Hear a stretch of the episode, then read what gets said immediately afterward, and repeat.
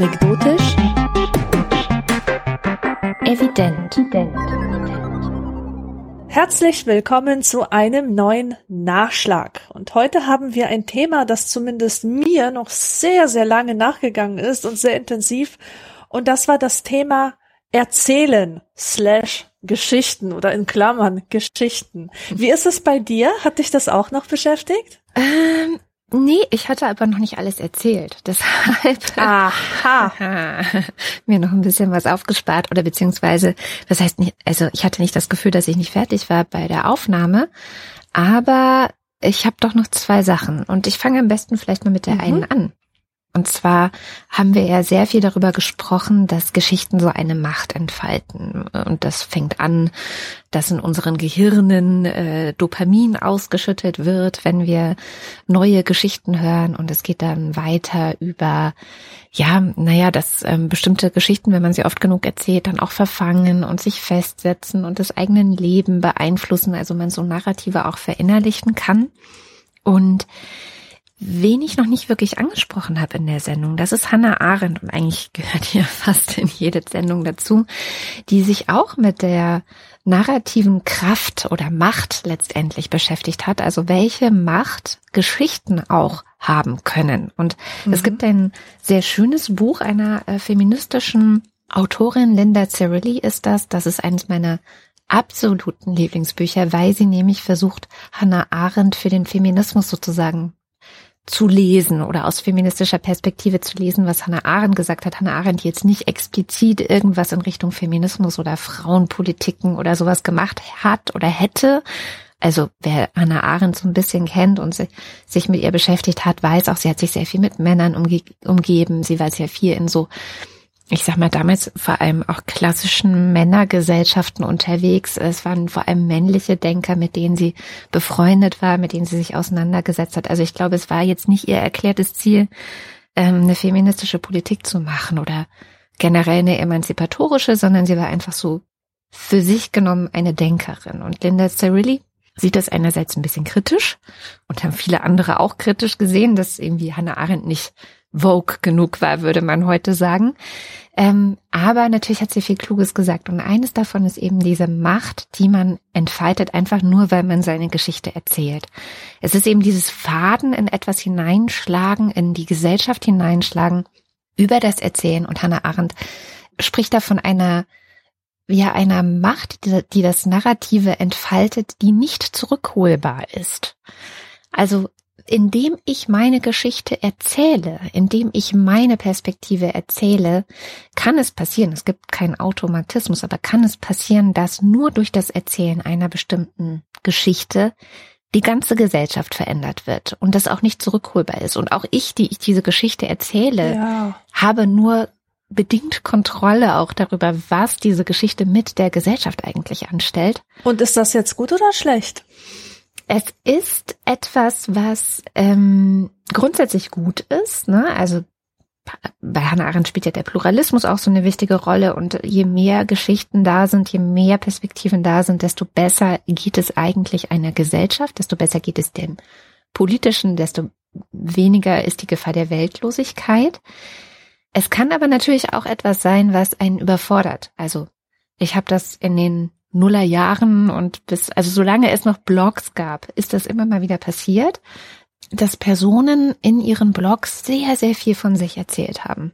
Mhm. Geschichten ja. erzählt haben, private Sachen erzählt haben und das so in diese Welt hinausgehauen haben sozusagen und sich aber nicht darüber bewusst waren, dass Geschichten ein Eigenleben entwickeln können und dass man irgendwann die Kontrolle darüber nicht mehr hat, dass es dann eine eigene Dynamik gibt, wie in der Öffentlichkeit bestimmte Sachen debattiert werden und die nicht darauf vorbereitet waren, was dann vielleicht auch zurückkommt, so zu diesen Geschichten. Und ich erinnere mich an eine Zeit, also da waren insbesondere im feministischen Kreisen, aber auch ähm, damals gab es noch sehr stark die Piraten, die gerade stark im Kommen waren auf der äh, politischen Agenda in Deutschland. Und alle haben sich irgendwie die ganze Zeit nur zerlegt und zerfetzt. Und ich glaube, es war Kypra Gümüşay, die irgendwann mal auf den Punkt gebracht hat, dass es auch daran liegt, dass wir viel zu viel voneinander wissen. Oh ja. Dass wir viel zu viele Geschichten viel zu viel Privates, viel zu viel lautes Nachdenken im Internet mhm. haben und es irgendwie zu wenig Grenzen gibt zwischen den verschiedensten Geschichten, privaten Sachen. Also ja, dass man eigentlich jemanden, von dem man so viel weiß, vielleicht auch gar nicht unbedingt so leicht mögen kann. Es sei denn, man kennt diese Person wirklich ja, auch privat so sehr gut. Es. Und das fand ich damals eine sehr schöne Geschichte. Ähm, auf der einen Seite eben zu zeigen, wie schwierig es sein kann, wenn zu viele Geschichten auch da oder zu viel erzählt wird. So nenne ich es mal, wenn zu viel erzählt wird. Man kann auch zu viel erzählen ja. von sich. Und um aber auch gleich noch die andere Seite, das Positive davon zu erzählen, ich weiß nicht mehr, 2013 war es, glaube ich, 2013, 16, irgendwann äh, vor ein paar Jahren haben die Iren darüber abgestimmt, ob sie in ihrer Verfassung weiterhin ein Abtreibungsverbot haben wollen. Das war einfach geschichtlich bedingt da drin. Irland war viele, viele Jahrzehnte ein sehr katholisches Volk und da gehörte eben auch dazu, dass leider ähm, ein Abtreibungsverbot in der Verfassung war, was dazu führte, dass viele Frauen eben das Land verlassen mussten, um eine Abtreibung zu haben oder auch ähm, manche sind daran gestorben, weil sie es irgendwie selber versucht haben.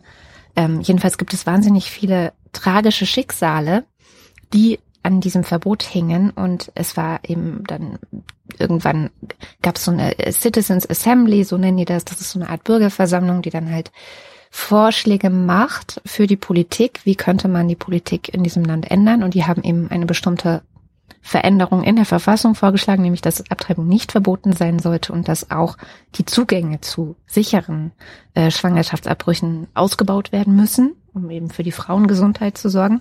Und dann sollten aber die Bürgerinnen und Bürger von Irland über das Ganze in einer Volksabstimmung abstimmen. Und um die Verfassung zu ändern, braucht man eben auch eine Zweidrittelmehrheit. Das heißt, man brauchte wirklich sehr viel ähm, Stimmen dafür, dass das endlich aus der Verfassung rauskommt.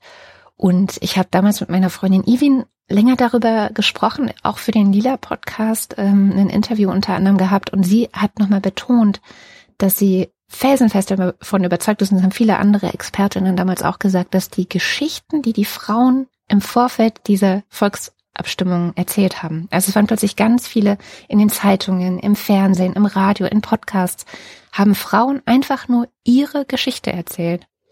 Wie ging es mir angesichts dieses Abtreibungsverbots? Was ist mir passiert? Und das war das, was dazu geführt hat, dass es tatsächlich geklappt hat und dass sie es wirklich geschafft haben, mm. über diese Volksabstimmung das Verbot aus der Verfassung rauszukriegen. Mhm.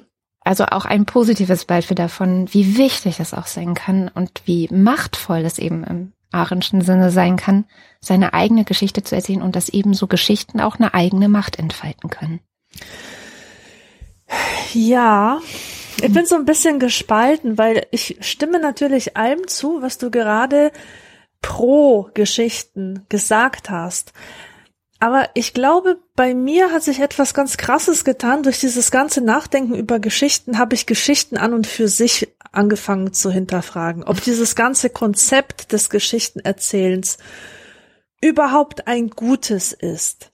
Mhm. Denn folgendes stelle ich fest. Ich war mal eine Person, die sehr viel gelesen hat und die sehr viele Filme und Serien konsumiert hat. Das war mein Nahrungsmittel Nummer eins. Ich hab's einfach nicht ertragen, nicht mindestens drei Stunden am Tag was zu lesen oder was zu gucken, einfach in irgendeiner Art von Geschichte drin zu hängen. Mhm. Ich spreche jetzt nicht von den Sachbüchern, die ich ja auch immer gerne gelesen habe, aber jetzt einfach mal dieses Geschichten lesen. Ich war süchtig nach Geschichten und wenn ich daran zurückdenke an diese Zeit, stelle ich zwei Sachen fest. Erstens, ich war unbewusst immer auf der Suche nach einer Daseinsberechtigung. Das heißt, ich habe versucht, in den Geschichten so eine Legitimation für mich selbst zu finden. Also zum Beispiel einen Charakter, eine Person zu finden, die so ist wie ich oder die so ähnlich ist wie ich oder dass etwas dargestellt ist, dass ich irgendwie an mein Leben anknüpfen kann. Und natürlich sind mir dabei auch Geschichten begegnet, die mich sehr traurig gemacht haben, weil sie mir vor Augen geführt haben, dass ich nicht dieses oder jenes Leben lebe. Bestimmte Muster werden sichtbar beim Lesen. Man merkt, okay, es werden immer wieder die gleichen Geschichten erzählt. Es muss immer so oder so laufen oder das ist halt wie wie die Gesellschaft sich vorstellt, dass irgendwas läuft. Und dann habe ich das abgeglichen mit meinem Leben, habe festgestellt, oh je, mit mir stimmt was nicht, weil bei mir lief es halt anders. Und irgendwie finde ich mich doch nicht wieder. Und das war, das war irgendwie alles so zermürbend, dieses, dieses Lesen unter diesem Gesichtspunkt, dass ich das halt gemacht habe, um mich selbst zu finden, um mich selbst wieder zu entdecken, um in irgendeiner Weise in der Literatur eine Bestätigung zu bekommen, dass ich so okay bin, wie ich bin. Und es ging mir in dieser Zeit wirklich nicht gut. Mhm. Es, es ging mir sehr schlecht. Und das waren irgendwie fünf, die letzten fünf, sechs Jahre, wo es mir wirklich nicht so gut ging. Und dann begann mein Leben sich zu verändern und ich war auf einmal komplett absorbiert von Dingen, die keine Geschichten waren. Ich hatte einfach auf einmal Hobbys, die mich total leidenschaftlich gepackt haben und wo ich ohne Ende Zeit investiert habe. Und ich war auch mit Kontakten beschäftigt, mit Arbeit, einfach mit Sachen, die das Lesen und das Konsumieren von Filmen und Serien aus meinem Leben rausgesaugt haben. Das, es war einfach kein Platz mehr da dafür. Und mag sein, dass es jetzt ein konstruierter Zusammenhang ist, aber ich sehe einen. Ich empfinde das so, dass seit ich aufgehört habe, anderer Leute Geschichten zu konsumieren, ich viel mehr meine eigene leben kann. Ich frage mich jetzt nicht auf Schritt und Tritt, ob das, was ich mache, richtig oder okay ist, sondern ich lebe einfach. Und ich denke nie daran, was die anderen machen. Und das ist sowas von befreiend und ich möchte dann nie wieder zurück. Klar, ich werde ich werde noch Geschichten lesen, aber die Zeit ohne Geschichten, die hat mich wirklich befreit. Und das führt mich dann auch zu zu einem nächsten ähm, Punkt.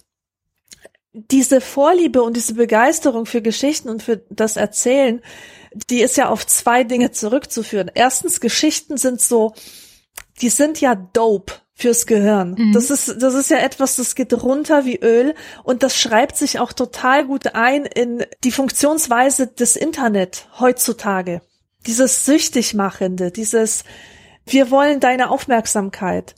Wir sind extrem anfällig für Geschichten und begeistern uns für Geschichten, hängen immer an irgendwelchen Stories fest und erklären uns das noch so, beziehungsweise reden es uns schön, indem wir sagen, ja, weil alle können jetzt ihre eigene Geschichte erzählen und man kann jetzt auch Geschichten anderer Leute sehen und so weiter. Aber wir dürfen bei all dieser Begeisterung nicht vergessen, dass das Hauptmerkmal von Geschichten die Komplexitätsreduktion ist. Mhm. Und auch, also ich habe mich oft gefragt, warum, wenn ich Medien konsumiere, warum finde ich so selten meine Geschichte? Warum sind das immer so Schablonengeschichten?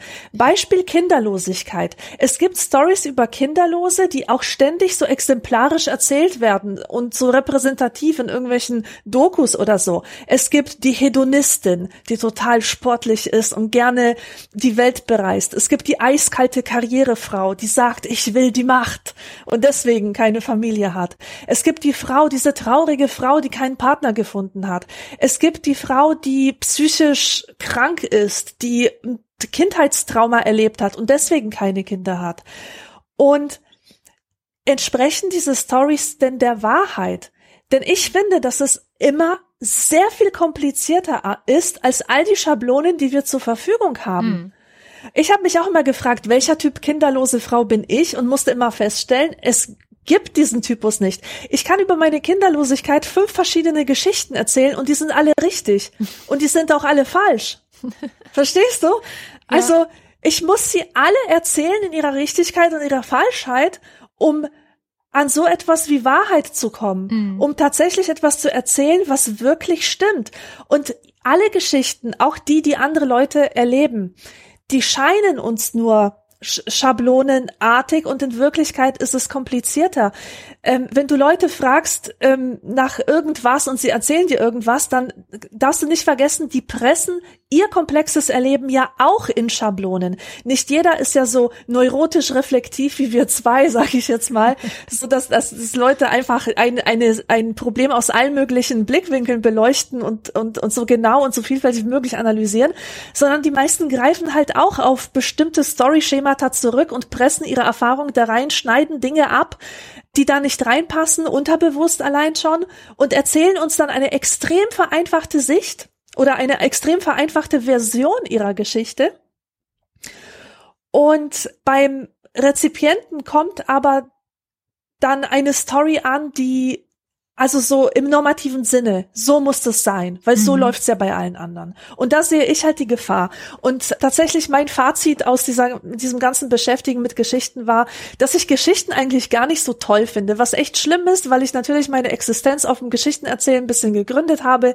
Aber ich finde, wir sollten das wirklich kritisch hinterfragen. Und auch äh, das, was Geschichten machen, die nehmen, warum erzählen wir auch Geschichten? Weil wir die Flüchtigkeit des Moments irgendwie festhalten wollen wollen, mhm. weil uns das nicht entwischen darf. Aber vielleicht wäre es für viele Dinge besser, wenn man sie entwischen lassen würde, wenn das einfach, wenn bestimmte Dinge einfach verpuffen würden, wenn sie einfach als das wahrgenommen würden, was sie sind, ein flüchtiger Moment, ein, ein, ein Zustand, der verfliegt und man muss nicht aus einem eine Geschichte machen, die dann ja auch die Realität verändert. Das ist ja das, was du gesagt hast mit der Hannah Arendt. Diese Geschichten sind wie Fäden und es gibt halt kein Rückholbändchen wie mhm. beim Tamponhai, wo man sie wieder zurückziehen kann. Ja, also so viel zu mir. Ich bin, ich bin eher ähm, skeptisch geworden. Ich höre das sehr, schon. sehr skeptisch geworden. Genau. Ja, also ich meine, Witzigerweise, wir haben ja in der Spaßsendung kurz über dieses Dopaminbuch gesprochen, Dopamin-Nation, was mir eigentlich insgesamt gar nicht so gut gefallen hat. Aber mhm. äh, witzigerweise berichtet die Autorin von ihrer eigenen Sucht, die ich eigentlich, als ich es gelesen habe, weil also es ist einfach so ein Kontrast, sie behandelt also als Psychiaterin behandelt sie halt schwersuchtkranke Menschen, also Sucht nach Opioiden und sowas behandelt sie und spricht dann äh, von sich selber immer ja, und ich selber war ja süchtig nach Liebesromanen. So. Ich weiß, ich habe die Stelle auch gelesen und so ein bisschen und dachte die Augen gerollt. Ist das jetzt dein Ernst? Das vergleichst du jetzt miteinander. Aber witzigerweise hat es natürlich, und das ist mir gerade klar geworden, als du erzählt hast, dass du auch süchtig nach Geschichten warst und dass es nicht unbedingt nur gut war, süchtig nach mhm. Geschichten zu sein. Ähm, und ich war ja auch, wie ich in der ersten Sendung schon erzählt habe, auch ähm, mal süchtig nach Disney-Geschichten. Also ich habe es, glaube ich, ja. gar nicht so sehr ausgeführt. Ich habe ja nur gesagt, Disney hat mein Leben ruiniert, weil es mir unrealistische äh, Vorstellungen davon gemacht hat, wie Liebe funktioniert und so. Was ich nicht dazu gesagt habe, war, dass ich als Jugendliche halt ungefähr 30 Mal Ariel, die Meerjungfrau, geguckt habe, ja.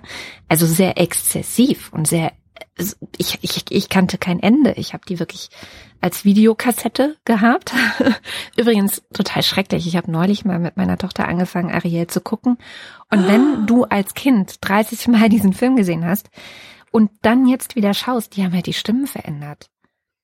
Das ist so schlimm. Oh Gott.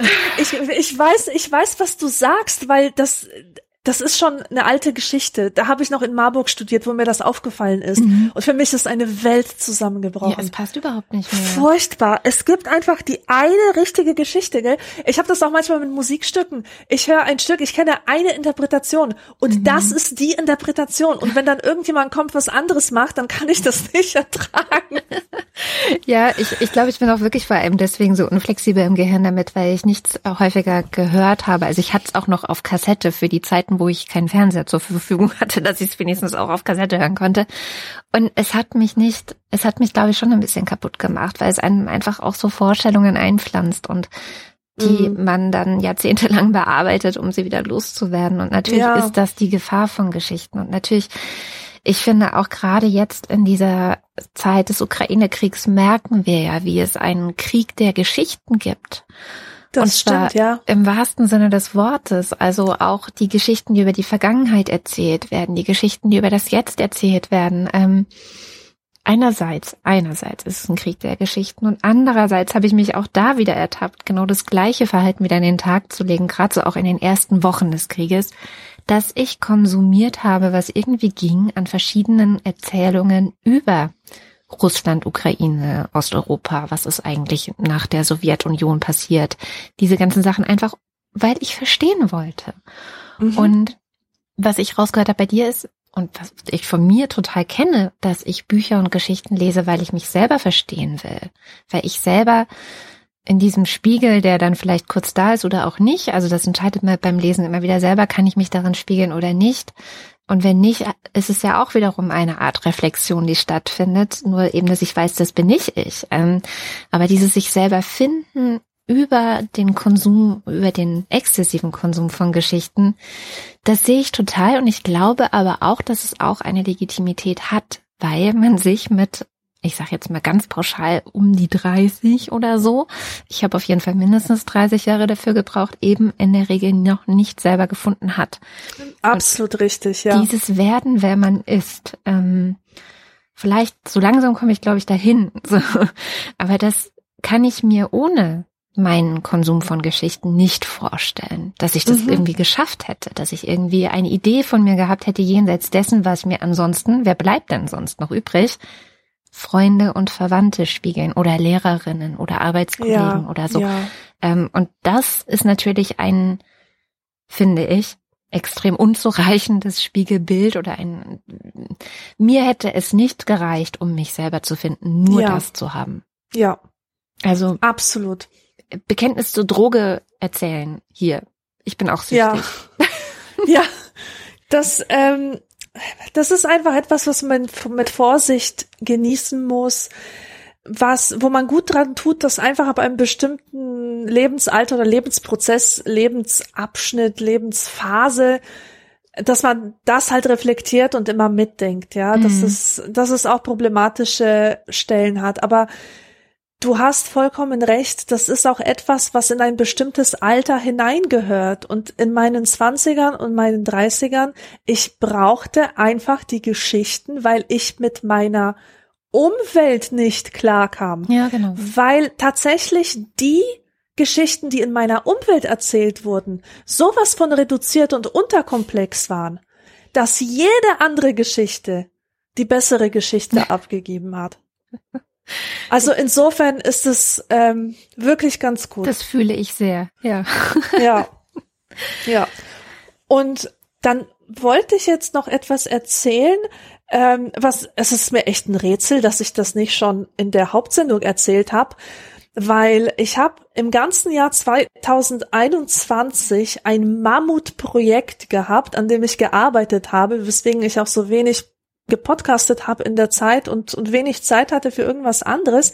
Ich habe einen Roman übersetzt aus dem Polnischen und der ist erschienen im März im Katapult Verlag unter dem Titel Teil der Wunder, der Esoteriker, die Genossin und der Arsch im Heiligenschein.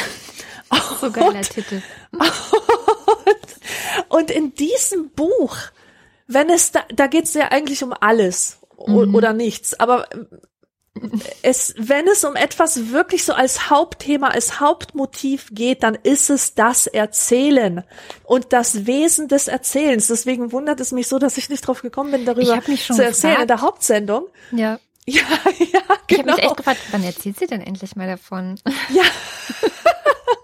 Also entweder ich bin nicht dazu gekommen, zeitlich, oder es hat irgendwie thematisch nicht gepasst. Ich, ich weiß es nicht. Jedenfalls kann ich jetzt endlich davon erzählen. Es geht in diesem Buch um das Wesen des Erzählens. Und zwar das Erzählen, dass Menschen ähm, so als kulturelle Praxis sich aneignen, wie sie das Erzählen für sich ausnutzen, wie das Erzählen sich verändert, wie das Erzählen auch die Geschichten verändert und das Bewusstsein verändert. Und es geht halt um so ein kleines Kaff in Polen, so, so eine Kleinstadt. Und die Menschen, die dort leben, das sind halt so Archetypen, aber es sind auch viele skurrile Leute dabei. So ein komischer Imker, der an den Big Lebowski erinnert, der immer im Bademantel rumläuft. Und so eine komische Alte, die, ähm, die den Männern immer Honig ins Bier gibt und dabei wilde Geschichten erzählt. Und eine der Figuren finde ich ganz besonders interessant. Das ist ein Mädchen, sie heißt Magda und sie wird irgendwann von ihren ähm, ja, das sind keine Mitschüler, die, die waren zusammen in der Grundschule ähm, und, und dann haben sich ihre Wege getrennt. Auf jeden Fall, diese Magda, die wird dabei beobachtet, wie sie nackt auf einem Dach steht, Dach eines Hauses und singt. Also es sind halt so ein paar Jugendliche, die haben gekifft auf dem Hügel und dann äh, kehren die zurück. Es ist nachts, es ist windig und dann sehen sie dieses nackte Mädchen auf dem Dach. Mhm. Und das ist natürlich ein totaler Schock. Das ist eine Schlafwandlerin offensichtlich, die nicht weiß, was sie tut. Und sie steigt halt nachts auf die Dächer und singt in einer unverständlichen Sprache und niemand kann sich einen Reim drauf machen. Und jetzt musst du dir vorstellen, das ist, spielt alles in einer Gesellschaft, die wenig versteht, die wenig weiß, was vor sich geht. Fakten sind eigentlich äh, etwas sehr Seltenes in dieser Stadt. Also mhm. man, man denkt nicht in Fakten, sondern man denkt in Geschichten tatsächlich. Ja. Und die Leute nehmen das, was sie sehen und machen daraus, was sie wollen. Der erste Impuls ist zu sagen, dieses Mädchen das kann gar nicht sein, dass ein, ein nacktes Mädchen, also das ähm, überhaupt, es gibt die Überzeugung, Mädchen haben sich für ihren Körper zu schämen und für ihre Nacktheit zu schämen. Und es kann einfach nicht sein, dass ein nacktes Mädchen auf dem Dach steht, dass die das macht, Nacht für Nacht und sich nicht ihrer Nacktheit schämt. Das ist einfach ungeheuerlich. Deswegen beginnt man der so diabolisches Zeug äh, anzudichten. Mhm. Ich lese mal eine Stelle, Stelle vor, vor mhm. die ich ganz besonders amüsant finde.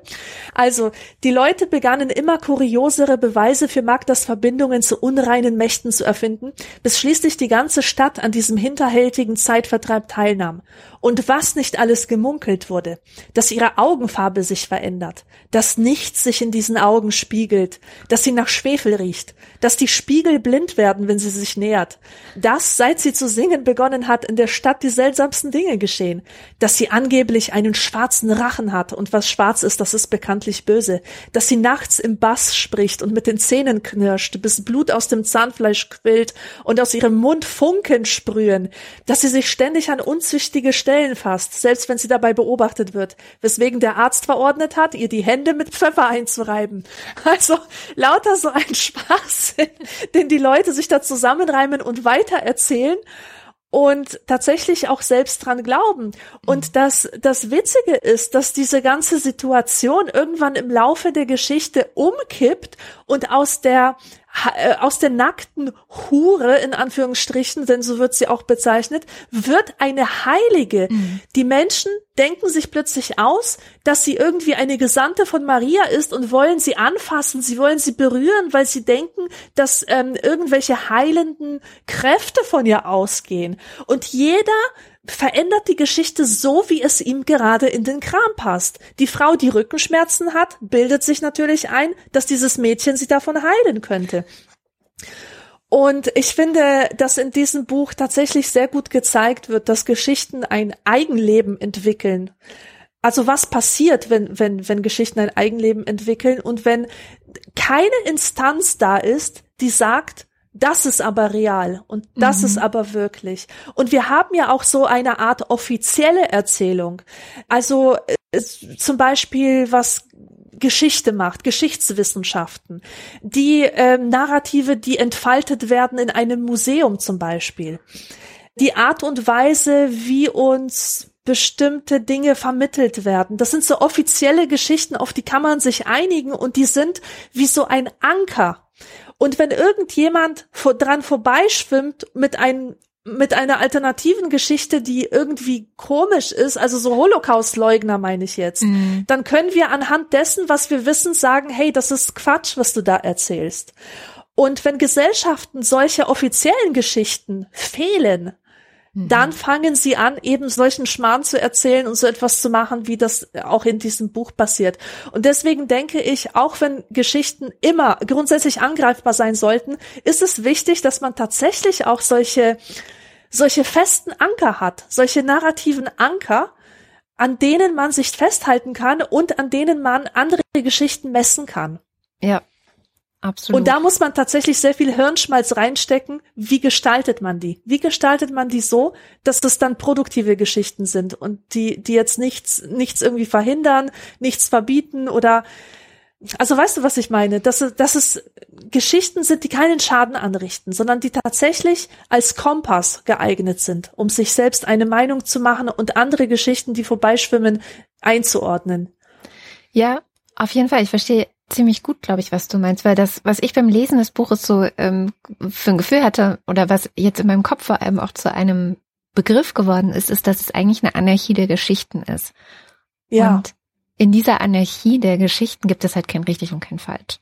Und das ist schon schwierig. Man kann auch sich kein Urteil bilden, nämlich wieder bei Hannah Arendt. Das ist halt eine der wichtigsten Fähigkeiten eines Menschen in einer politischen Gesellschaft ist, sich ein Urteil zu bilden. Und ähm, wie soll das da gehen? Ja, also wie soll das gehen, wenn du sozusagen niemanden hast, der sagt, so, jetzt ähm, haben wir hier ganz viele Anekdoten oder ganz viele verschiedene mystische Auslegungen des Ganzen. Wir einigen uns jetzt aber mal auf einen Mindeststandard von Wissenschaftlichkeit zum Beispiel und gucken uns das mal ernsthaft an. Wir machen hier mal Butter ja. bei die Fische, was eigentlich wirklich los ist. Und das passiert halt nicht. Das ist tatsächlich etwas, was zu Chaos führen kann. Und ich fand es insofern auch interessant, weil ich kenne viele solche Geschichten auch aus Russland. Ähm, es gibt einen Autor, Viktor Pelevin, den ich sehr, sehr schätze, der äh, beschreibt auf eine satirische Art und Weise auch die russische Gesellschaft. Und da ist es so ähnlich. Da spielen halt viele mystische Erzählungen, auch sehr viel Zahlenmystik und sehr viel so, mm, man glaubt halt an Dinge oder halt auch nicht eine, oft eine größere Rolle als echte wissenschaftliche oder evidenzbasierte Debatten. Und auch in Russland, finde ich, sieht man, glaube ich, ganz schön, dass natürlich dann auch eine Gesellschaft irgendwann manipulierbar ist, einfach weil sie gar nicht weiß, was ist Wahrheit, was ist jetzt ähm, mhm. eine glaubwürdige Geschichte, was nicht. Und ähm, das das, ich habe dein Buch gar nicht, oder das ist ja gar nicht dein Buch, aber das Buch, was du übersetzt hast, gar nicht so gelesen. Ich habe es noch nicht fertig, aber gar nicht so gelesen, dass es so ein riesiges Problem ist. Ich, ich fand es einfach wahnsinnig unterhaltsam. Aber tatsächlich ist es natürlich eigentlich ein Problem. Ja. Hm.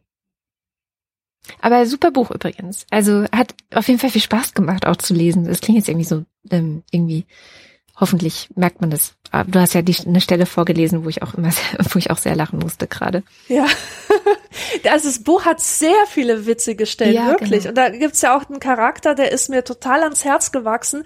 Das ist der Vater der Erzählerin. Das ist der Esoteriker aus dem Titel. Und mhm. der glaubt tatsächlich daran, dass die Apokalypse naht. Und das ist halt so ein typischer Aluhut. Und der sammelt wie besessen Zeichen des nahenden Endes und es ist auch einfach amüsant, diese ganzen Aufzählungen zu lesen, was der so alles als ähm, als äh, Omen mhm. interpretiert. Also ein total besessener Mensch.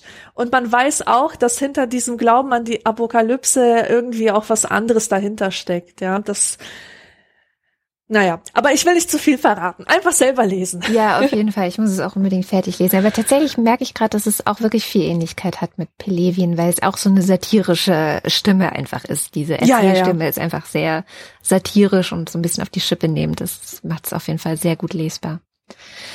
Ja, ich habe sonst gar nichts mehr zum Thema Erzählen oder Geschichten. Wie sieht's bei dir aus? Ich vorerst auch nicht. Vielleicht nur eine ganz kleine Anmerkung. Ich habe jemandem erzählt, dass wir über Geschichten uns unterhalten hatten und ein bisschen so die, die Themen vorgestellt und dann hat die Person gesagt, hm, aber sprecht ihr da nicht eigentlich über Normen? Also das sind ja, das ist ja eigentlich, das, das ist doch, du meinst doch Normen, wenn du sagst Geschichten. Und da musste ich ihr Recht geben und sagen, ja, stimmt. Also im Grunde geht es tatsächlich über Normen, aber ich finde es tatsächlich super produktiv, über Geschichten zu sprechen, mhm. weil es nämlich diesen Aspekt betont, dass es Erfundenes ist. Genau. Das, das sind einfach erfundene Konstrukte. Und die Tatsache, dass es erfunden ist und die Einsicht da, da rein, dass es erfunden ist, die ermächtigt uns einfach, diese Geschichten auch zu verändern. Und Norman klingt für mich viel zu starr und viel zu festgelegt. Und, und leblos und, äh, auch. Ich meine, leblos. Genau, leblos. Genau, Geschichten, das ist das, was der einzelne Mensch einem anderen Menschen erzählt oder vielen Menschen. Und Norman, das ist halt so ein kaltes System, gegen das du als Mensch überhaupt nicht ankommst. Oder nur schwer, aber ja, genau, ja.